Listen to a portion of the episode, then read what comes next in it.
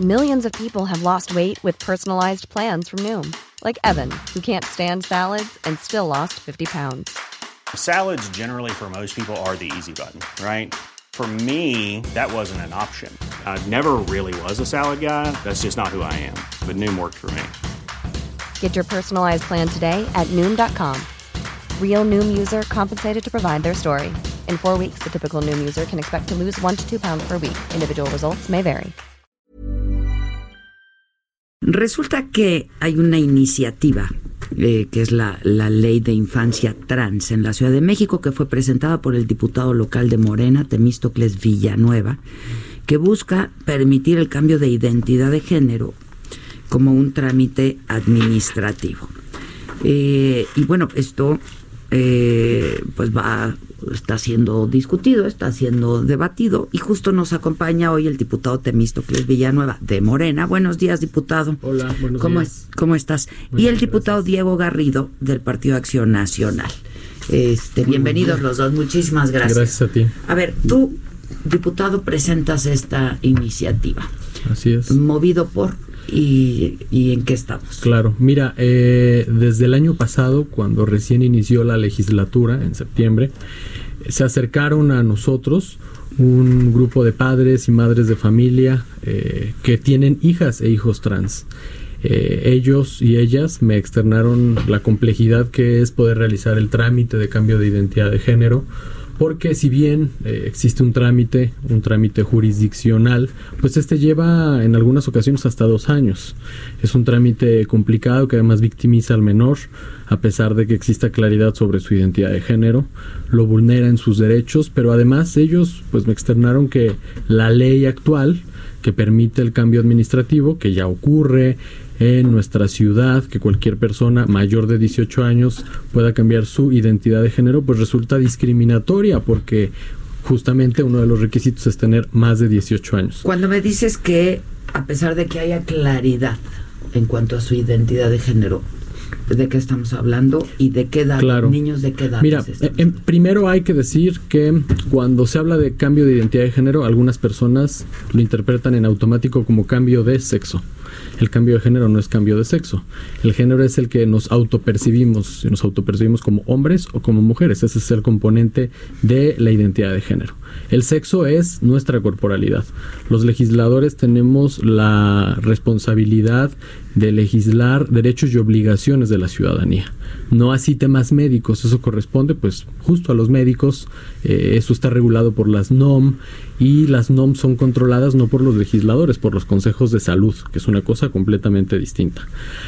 Eh, Pero que de alguna manera tienen que caminar juntos, ¿no? tienen que caminar juntos eh, y, y justo hablando ya en términos científicos, médicos, hay un estudio que yo he mencionado bastante en todas las entrevistas a las que he acudido que tiene que ver con la Academia Americana de Medicina, que define que una persona puede tener claridad sobre su identidad de género cuando puede verbalizar quién es y cómo se percibe. Y lo que ellos dicen es que esto ocurre alrededor de los 4, 5 años.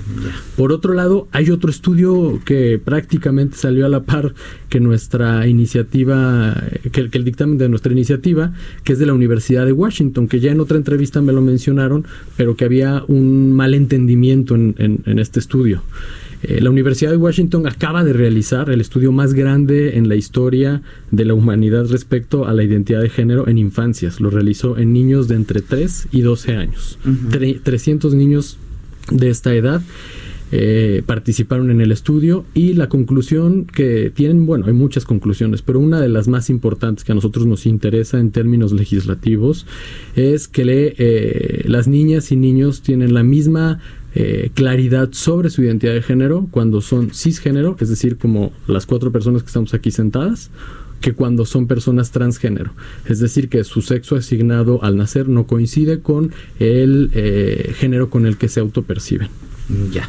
A ver, este Diego Garrido del Partido Acción Nacional y empieza el, el, la- el debate. Bien. Mu- muchas gracias, Adela, por la invitación. Saludo con mucho gusto a Maca, también a todo tu auditorio, a Temístocles. Eh, mira, en principio eh, es una reforma, una ley de infancia trans que propone que con el simple hecho de llevar a un menor de edad no estableciendo una edad mínimo, una edad piso para que se pueda hacer este trámite, bien puede ser un niño de 3, 4, 5 años o adolescentes eh, y con el simple hecho de manifestar que se quiere cambiar el género, con ese simple hecho se haga constar así en tu acto de nacimiento el cambio de género. Nosotros en principio desde la fracción de Acción Nacional y otros diputados más de Encuentro Social, del PT y demás diputados se han manifestado en contra. Nosotros lo hemos dicho, en principio debemos dejar las filias a un lado y las fobias también y concentrarnos también en un tema netamente jurídico. Y en materia jurídica es una reforma que es inconstitucional, porque el artículo 73 de nuestra Constitución establece como facultad exclusiva del Congreso Federal, de la Federación, el reformar los códigos de procedimientos civiles y familiares. Y el planteamiento... ¿Ah, no local? Mm, no, no hay es una materia controversia local. ahí, porque- No es materia local. Si quieres, Sí, termino sí, la idea sí, claro. de mi, creo, Temístocles. Y, y ahorita entramos a, Con gusto. a- a- a compartir tu punto de vista. Es inconstitucional porque eh, es una materia exclusivamente federal. El 73 dice que es la facultad de expedir leyes, eh, eh, una ley única en materia de, de procesal civil y familiar le compete al Congreso de la Unión. Los congresos estatales no tenemos esta facultad y lo que pretende hacer el grupo parlamentario de Morena pues es violar la Constitución. Incluso esto no solamente lo, lo digo yo, lo dice la Suprema Corte de Justicia de la Nación en una controversia constitucional en la 144 de 2017 para que la busque cualquiera de tus de los radioescuchas. Eh, en esta sentencia la Suprema Corte avala que ningún Congreso estatal tiene facultades para reformar los códigos de procedimientos civiles y familiares. Entonces, por más que Temístocles, que Morena quiera, por ejemplo, reformar o legislar en materia de energía nuclear, no puedes porque eres diputado local, es un congreso local. Por más que se quiera regular materia del ejército, por ejemplo, no se puede porque es competencia federal y no local. Y de esta manera no podemos reformar el Código de Procedimientos Civiles y Familiares. En principio es inconstitucional. Ok, pero ¿cuál es la postura del, del- de la bancada? inconstitucional. Primero, segundo, es ilegal porque violenta la patria potestad. Mira, la patria potestad es una institución que no es novedosa, es milenaria, viene desde eh, el- los- las épocas del derecho eh, romano, del código napoleónico, que ha sido trasladado a nuestro sistema jurídico. Y esta institución justamente ¿Pero por qué la protege a los niños porque la propuesta de ellos es de que cualquier persona, fíjate, fue ini- iniciaron así que cualquier persona, ni siquiera con el consentimiento de los padres o ni siquiera acompañado por los padres o quienes ejerzan la tutela de los menores, podría ir al registro civil y cambiarles el género. En las comisiones hicimos este planteamiento de que se está mancillando la patria potestad y ya entraron eh, en Pero razón. no entiendo por qué la vulnera, si, si en todo caso pues irían con el consentimiento de los padres, ¿no? No, no de los dos padres. En principio te digo, proponían que cualquier ajeno, un vecino, un tercero, un familiar ex- ajeno, pero pudiera dictamen acompañar no al niño. en ese sentido. En el dictamen, en comisiones, y dimos la postura de que se está violentando la patria potestad. Eh, nos dieron la razón y ya quitaron esa parte. Bueno, pero mantienen otra, no mantienen otra en que solamente con el acompañamiento de uno de los padres y no con el otro. Mm. Y esto lo vulnera porque la patria potestad se ejerce de manera conjunta, no individualmente. Y si tú llevas a tu hijo, pero sin avisarle a, a su padre, sí, incluso puede con la oposición de su padre, pues evidentemente tú con esta reforma de, de infancias trans podrías cambiarle el género a tu hijo sin el consentimiento y sin el conocimiento incluso del otro padre. Entonces esto es porque decimos que violenta la patria potestad de eh, como Hay institución jurídica. en contra. Y por Supuesto, para darle voz a y por supuesto que eh, eh, entrar ya en un tema más de eh, la capacidad, la madurez de un niño o de una niña de 4 o 5 años, me parece que es muy riesgoso que le estemos dando esta facultad tan amplia para cambiar el género. ¿Por qué? Porque no tienen la madurez necesaria este... Bueno, pero eso no está discusión, ¿no? Na- nadie puede argumentar que sí la tiene. ¿No? Pues, Perdón, la madurez Morena no, no la tiene. o sea. que desde los 3, 4 años podrían cambiar el género. Lo acaba Bueno, de decir ver, según la eh, pueden Universidad de pueden Washington. verbalizar ciertas Pueden- cosas, pero no que tengan la madurez. A ver, pueden, pueden verbalizar. eh, un tema interesante es que la identidad de género una persona la define mucho antes que su orientación sexual, ¿no? Que el grave problema que tenemos de forma constante cuando discutimos estos temas es que pareciera que esta legislación está impulsando que las infancias inicien su vida sexual a más temprana edad. Esto nada tiene que ver con la vida sexual de una persona. Esto tiene que ver con el derecho a la identidad. Y el derecho Es a la identidad No, no, son no, dos pero cosas son dos cosas absolutamente distintas. La orientación sexual y la identidad de género son dos componentes. Aquí, por ejemplo, yo no conozco la orientación sexual de ustedes, yo soy gay, pero eso no quiere decir que yo soy una persona trans. Esa es una co- cosa completamente Sí, distinta. distintas. Y las personas trans eh, y definen su identidad de género desde la infancia, eso es un hecho, está comprobado. Hay muchos estudios en la materia, hay avances legislativos en países como Chile, como Argentina, pero quisiera contestar un poco lo que comenta Diego, porque eh, ellos tienen una interpretación de la Constitución a partir del artículo 73, que si bien es cierto que se reformó eh, la Constitución y se estableció que en materia procesal civil y familiar es facultad exclusiva del Congreso Federal, también es cierto que el Congreso Federal no ha emitido una ley en materia procesal civil y familiar. Entonces, mientras ellos no emitan una ley, la ley que sigue vigente es la ley eh, de la Ciudad de México en cuanto a estos procesos, que es la que estamos reformando. Pero al mismo tiempo, el artículo eh, 130 de la Constitución Federal estipula que la regulación registral es exclusivamente administrativa y eh, le corresponde a los congresos locales legislar en esa materia, la materia registral. No, no es materia registrada, es referente a los actos del Estado Civil de las personas. Sí, pero yo hablo el del Código 130 Civil. El 130 establece que el Código Civil es materia de los No, no, congresos. Pero yo creo no, que estados. esa es otra discusión Es- en todo caso, ¿no? Yo creo. Sí, sí, sí, O sea, porque el 130 ese es- habla de esa la es parte de Se separación los digo a los dos, de ¿eh? iglesia yo y creo que esa Estado. es la discusión. Esa- esa es Y parte de la matrimonio discusión. se puede, no puede se puede válida la que dirimir en otro lado finalmente. Esa es parte de la discusión. Ahora, hay otro tema que tiene que ver con la patria potestad que también mencionó Diego, que no quisiera dejar de mencionar. Bien. Y es que eh, hay un tema, hay una realidad social, y es que cuando una persona quiere cambiar su identidad de género, siendo menor de edad, no siempre los dos padres están de acuerdo en el trámite que se tiene que realizar. Sin embargo, es el derecho del menor. Lo que busca la patria potestad es otorgarle una obligación a los padres respecto a los derechos de los menores. Es derecho del menor contar con la patria potestad. Y lo que aquí se tiene que priorizar, como en todo momento, es el interés superior de la niñez, el Justamente interés es superior de las niñas, niños y adolescentes. El tema es que el compañero Diego Orlando lo ve desde una perspectiva, nosotros lo vemos desde otra perspectiva. Nuestra perspectiva es que los menores son personas sujetas de derechos.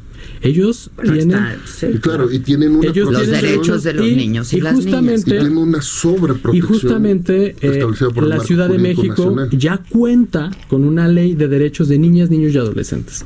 Y en esa ley es importante que nos demos cuenta que ya está establecido lo que tiene que ver con identidad de género. En primer lugar, porque ¿Qué dice? ¿Qué mira, dice? fíjate, el artículo 18, que es del derecho a la identidad, establece que las autoridades y órganos político-administrativos deberán colaborar en la búsqueda, localización y obtención de la información necesaria para acreditar o restablecer la identidad de niñas, niños y adolescentes. Y ahora, el artículo 36 del derecho a la no discriminación mandata que niñas, niños y adolescentes tienen derecho a no ser sujetos de discriminación alguna ni de limitación o restricción de sus derechos en razones de, entre otras, identidad de género, al igual que orientación sexual, al igual que eh, origen, origen Mira, étnico. yo- Yo no, yo lo que digo es que este pues es una discusión muy pues muy controvertido el tema, ¿no? Este y es difícil que este pues lleguen a un acuerdo en ese es muy sentido, difícil. Sí, y la fíjate verdad. que la jefa de gobierno nos, La jefa de gobierno nos ya hizo un les llamado dijo, muy interesante. no entremos ellos a la también lo dictaminación de establecen ese tema. de un tema. Escuchemos que- expertos, sí, escuchemos al y UNICEF, estamos- escuchemos a va científicos. a participar en Quiero- el quiero- jurisconsultos Que, en claro, este tema, yo ¿no? quiero anunciar una cosa. El día de mañana, los dos presidentes de las comisiones dictaminadoras, es decir, el, eh, el, presidente de la Comisión de Justicia y la presidenta de la Comisión de Igualdad de Género van a presentar un punto de acuerdo solicitando a la Comisión de Derechos Humanos y a UNICEF su opinión consultiva respecto a si esta iniciativa representa un avance en materia de derechos de la infancia. O un retroceso y una afectación a los niños, porque justamente el marco jurídico nacional, nuestro marco jurídico local establece una protección eh, especial y más fuerte para los niños. Mira, un niño no puede tomar alcohol, un niño no puede fumar, un niño no, puede viajar. Pero es que cómo comparas esas cosas con un niño. A ver, estás comparando el consumo a ver, a ver, de sustancias terminar. con la identidad de una persona y nada tiene que ver. Dale chance, porque es, es la postura de la, ahorita, Pero estás de acuerdo que es discriminatorio. incluso está prohibido el matrimonio infantil justamente incluso Morena lo ha votado así, el matrimonio infantil está prohibido porque por más permiso que tengas de tus padres, no te puedes casar si eres menor de edad. Pero dime es un hecho, que tiene que ver la de una persona con el matrimonio. Estoy hablando de una protección integral que es justamente proteger el interés superior de la niñez. Integral, y como parte de la hay que proteger los derechos de las infancias trans. Adelante. Muchas gracias. Justamente con eh, la protección integral de la niñez es justamente como se está haciendo eh, y estamos por los derechos de los niños. Hay una cosa que se llama alineación parental, en donde el entorno y pueden llevar a obligar al niño a que vaya y confiese que es de otro género. La no, parental está fuera de los bueno, yo creo que es así ha de ser la discusión y yo creo que ni tú tienes la autoridad eh, moral ni intelectual ni, ni, Temístocles para hacer tal tipo de exactamente de afirmaciones porque si no es o sea es, Adela pero por eso yo dejemos el es ociosa la discusión sí, bueno pero también hay muchísimos otros Temístocles o sea así tú mencionas unos y habrá del otro lado otros. Pero ellos no han mencionado ninguno porque no existe ninguno que les dé la razón. Mira bueno. existe un juicio especial de levantamiento de acta por reasignación para la concordancia sexogénera genérica actualmente, en donde solamente tienes que acudir con los, los que ejercen la patria potestad ante el juez y con un par de peritajes para efecto de que ya se haga el cambio genérico, el cambio de género, del niño. A mí me parece que es una discusión que se, tiene que dar, ¿no? Este, porque está pasando, es algo que está pasando. Es una realidad social. Es una realidad y es una discusión que se tiene que dar. Y yo coincido en que antes de dictaminar ninguna cosa, pues hay que, hay que consultar expertos, porque pues por, pues no creo que ustedes sean expertos en la materia para poder legislar en este. Ahora, quiero hacerles una pregunta. Tú hablabas de Temístocles de Chile, por ejemplo, que es un país muy muy progresista.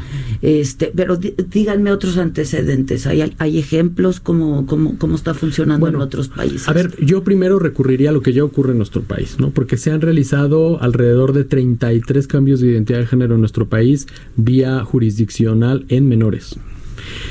El tema es que este proceso resulta discriminatorio y además traumático para el menor. Porque debe ser muy. Debe ser fácil, como lo tienen los adultos actualmente. No, debe ser fácil como lo tienen los adultos. Exactamente. Actualmente el juicio. razón. Sí, el juicio. No, yo no creo que sea tan fácil como lo tienen los adultos ahora. Ahora es administrativo para los adultos. Para los pero para los niños, pero, imagínate debe de haber una intervención de especialistas con estos dictámenes para efecto de saber de que, el niño no está siendo alineado, obligado, presionado para este tipo de yo temas. Yo quiero compartirte que, el, acercamiento que hemos tenido... Es que ya se están metiendo en, en, Honduras, que otra vez, insisto, yo creo que nadie aquí en esta mesa... No, Adela, pero, pero yo sí quiero hablar... Mira, yo apelo al, sentido común. Tengo dos minutos, te doy uno y te doy uno. Yo apelo al sentido común. Mira, un niño de que cuatro luego es el menos común de los sentidos, pero bueno. un niño de cuatro años cree en Batman y no por creer en Batman le tienes que cambiar su nombre a Batman.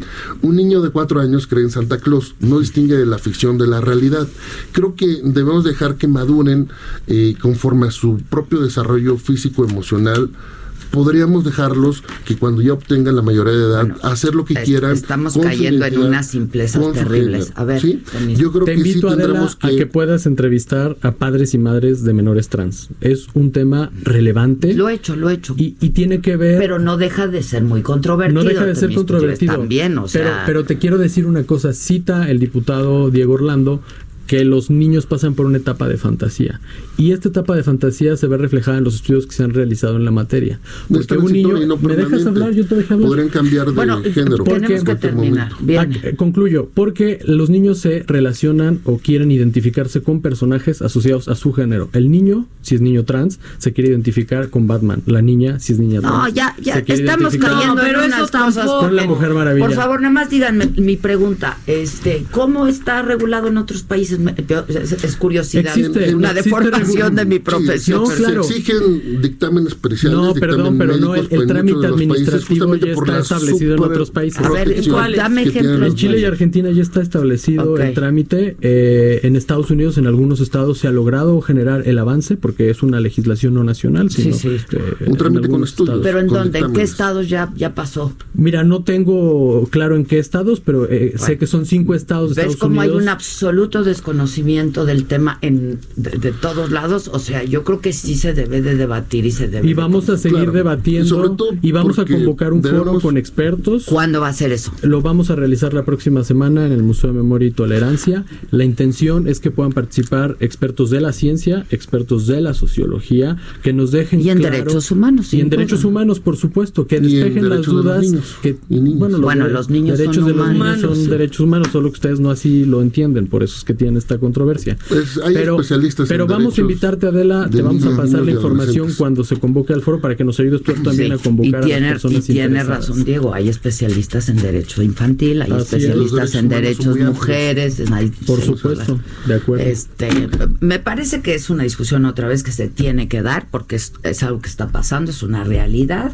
Este producto de nuestra época también, muy probablemente. Entonces, este, pues hay que hablarlo eh, y hay que escuchar, hay que escuchar a voces autorizadas, yo creo, y informarse todos y la sociedad. Claro, no se puede legislar al vapor. Ya están, pues gracias, gracias muchas gracias, Muchas gracias. gracias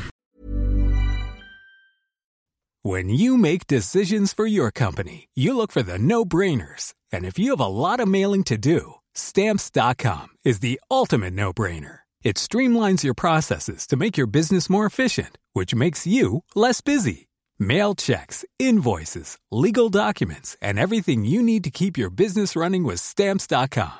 Seamlessly connect with every major marketplace and shopping cart. Schedule package pickups and see your cheapest and fastest shipping options from different carriers. With rates up to 89% off USPS and UPS rates. And with the Stamps.com mobile app you can take care of mailing and shipping wherever you are. Make the same no-brainer decision as over 1 million other businesses with stamps.com. Sign up with code program for a 4-week trial plus free postage and a free digital scale. No long-term commitments or contracts. That's stamps.com.